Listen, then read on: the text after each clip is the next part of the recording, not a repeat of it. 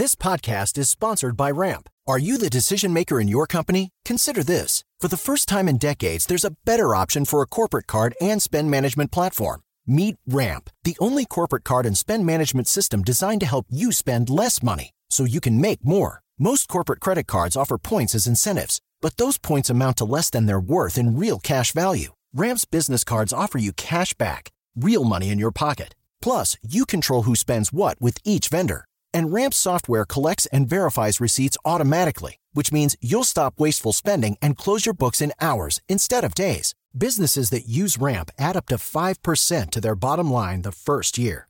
If you're a decision maker, adding Ramp could be one of the best decisions you've ever made. And now get $250 when you join Ramp for free. Just go to ramp.com slash easy. Ramp.com slash easy. R-A-M-P.com slash easy. Cards issued by Sutton Bank and Celtic Bank members of DIC terms and conditions apply. Así sucede con Carlos Martín Huerta Macías. En este podcast recibirás la información más relevante. Un servicio de Asir Noticias. Y aquí vamos a nuestro resumen de noticias.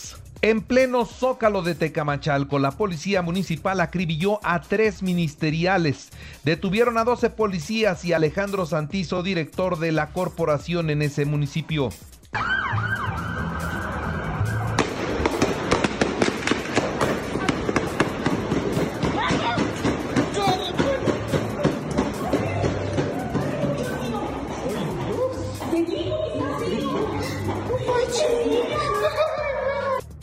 El miedo de la gente, el miedo de la gente en ese momento cuando la población dormía en una ciudad en silencio, esta cantidad de disparos llamó mucho la atención y generó, repito, mucho miedo. Los tres ministeriales muertos en Tecamachalco tenían el tiro de gracia, prácticamente tenían deshecha la cabeza de tantos impactos y está involucrado Alejandro Santizo o por lo menos ya está detenido. El fiscal Gilberto Higuera Bernal habló al respecto acudieron a ese evento y les dispararon a nuestro personal, privaron de la vida a tres agentes, los tres con disparos en sus cabezas. Es evidente que hubo posición de tiro específico para dispararle a nuestro personal, que en ningún momento dispararon y quedó lesionado uno de nuestros agentes, que conoce perfectamente lo ocurrido. Y bueno, pues con esa versión vamos a ver cómo se construye o se reconstruye la escena de la ejecución. Se llegará hasta las últimas consecuencias en la muerte de los tres ministeriales. Esto fue lo que dijo el gobernador en la ceremonia, donde se rindió homenaje a estos tres hombres que murieron en el cumplimiento de su deber. Vamos solo a estar pendientes de cómo caminan los hechos, porque estoy seguro que esta investigación llegará a últimas consecuencias. Así tiene que ser. No podremos darle la cara y pedirles mayor entrega si no se determinan las responsabilidades derivadas de los hechos ocurridos este viernes por la noche. Les abrazo y les dejo mis condolencias. Ignacio Mier Bañuelos, presidente municipal de Tecamachalco, se deslinda de toda esta situación sucedida con los ministeriales, pero bueno, pues ahora vendrán las investigaciones. Dice que de parte del ayuntamiento se, se dará toda la facilidad a, a la policía investigadora para que todo esto se esclarezca. Y destaca el presidente municipal Ignacio Mier Bañuelos que los policías que hoy están detenidos se entregaron a la policía ministerial sin ofrecer resistencia y si es necesario el incremento en el presupuesto para seguridad y el combate a la delincuencia, se autorizará. Esto es lo que dice el diputado y presidente del Congreso, Sergio Céspedes. Mira, buscaremos las mejores condiciones para hacerlo. A mí me queda muy claro que, que hoy hay un proyecto que se tiene que dar un seguimiento, que ha venido dando resultado y que si es necesario más recursos se tendrá que generar estas condiciones. Hoy veo que hay austeridad, que hay trabajo, estamos ahí muy atentos a ver qué es lo que requiere la Secretaría de Seguridad Pública y estaremos reforzando con todo esos vínculos. Lamenta el arzobispo de Puebla, Víctor Sánchez Espinosa, el incremento de la violencia y la inseguridad en Puebla y en toda la República Mexicana. Hoy el número de muertos por la violencia es mayor en este sexenio que en el anterior, como también creció, ha, ha crecido sexenio a sexenio, año con año y los números están preocupantes. Qué terrible. Y lo mismo en Zacatecas que Michoacán que Guerrero, que Morelos, que Puebla. Estamos mal, hermanos. Esos son los reinos de este mundo. Siempre han tenido y seguirán teniendo una dinámica, decía, en la que se tiene como principio el poder, como medio la violencia y como consecuencia el rompimiento de la unidad, de la fraternidad. Y bueno, dejamos el tema de la inseguridad y ahora les informo que el INEGI es indispensable para el desarrollo científico de México. Esto es lo que señala la rectora de la Benemérita Universidad Autónoma de Puebla, Lilia Cedillo. En otras noticias, en la 5 de mayo vienen los cierres. Entre la 2 y hasta la 18 Oriente Poniente habrá obras de remodelación. Esto es lo que anuncia el Ayuntamiento de Puebla. Y el alcalde encabezó la jornada contigo y con rumbo en San Manuel, donde la población se distingue por pagar puntualmente su predial y dice el presidente municipal, si ustedes cumplen, el ayuntamiento está aquí también con ustedes. La exigencia del certificado de vacunación en la medida más, es la medida más efectiva para contener la cuarta ola. Esto lo dice el Consejo Coordinador Empresarial, así es que sigue la polémica en torno al certificado de vacunación. ¿Se exige o no?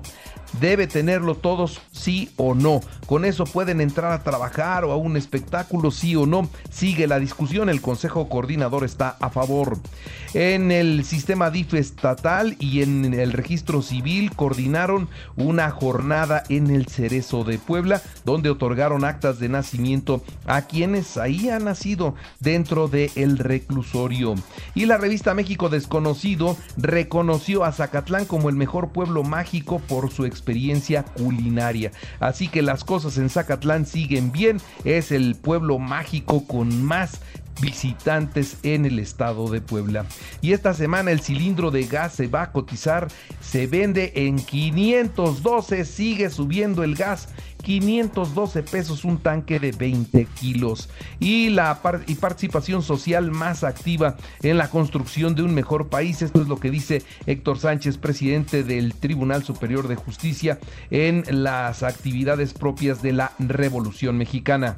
Que ahora, ante esta cuarta transformación que vive nuestra nación y que no olvidemos, surgió de la voluntad del pueblo, no solo seamos testigos, abrevemos del pasado para actuar en el presente. Debemos tener presente que la paz es fruto de la justicia y la corrupción es la principal causa de desigualdad.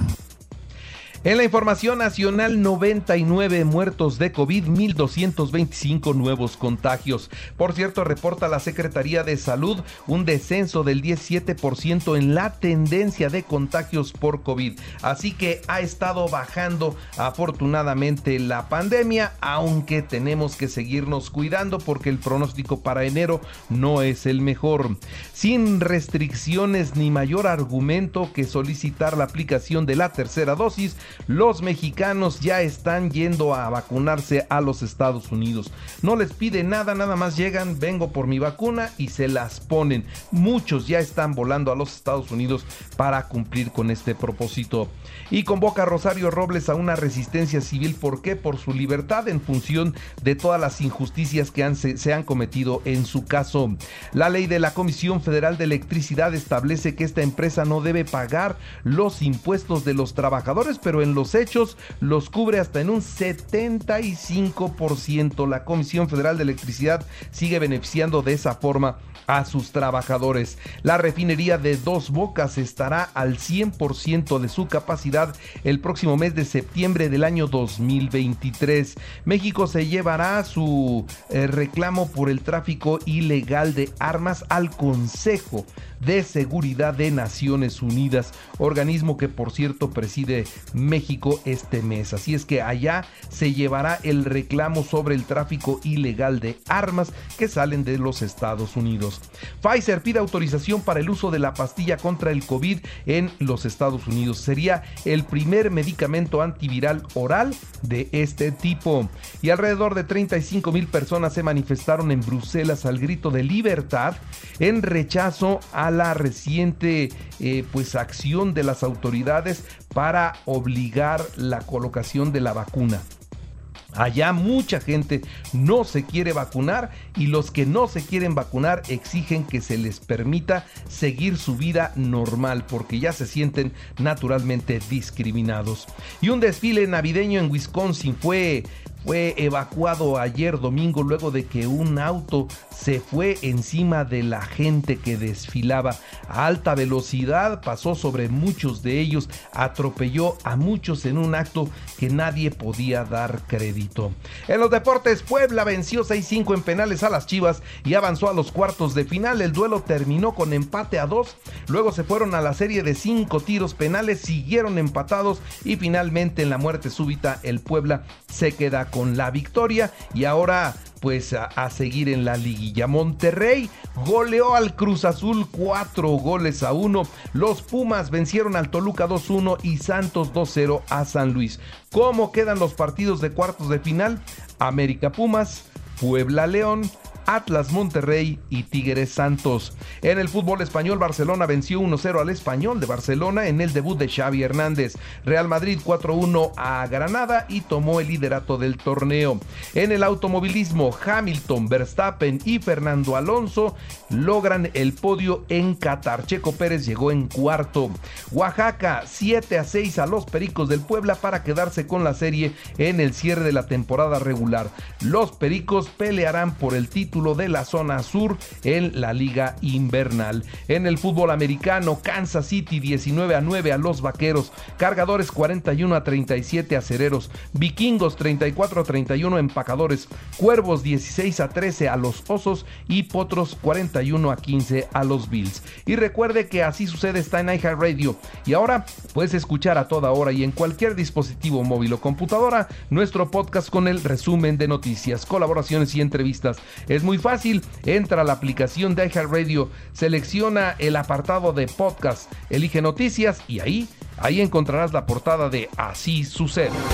Así sucede con Carlos Martín Huerta Macías. La información más relevante ahora en podcast. Sigue disfrutando de iHeartRadio.